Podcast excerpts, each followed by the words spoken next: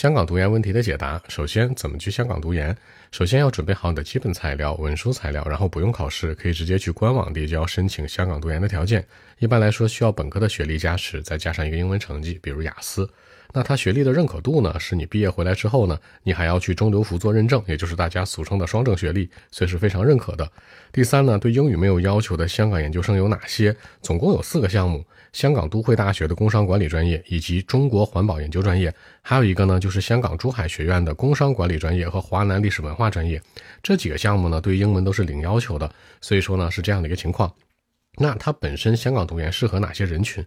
它适合本身是自考、函授、专升本这种前置学历不是那么好的同学，或者你英文特别不好，不想考雅思，但你又迫切的想要拿到一个研究生的学历，又或者说你想通过这样的一个方法呢，拿到香港的一个身份的这样的一个目的，所以说更适合这一类的同学。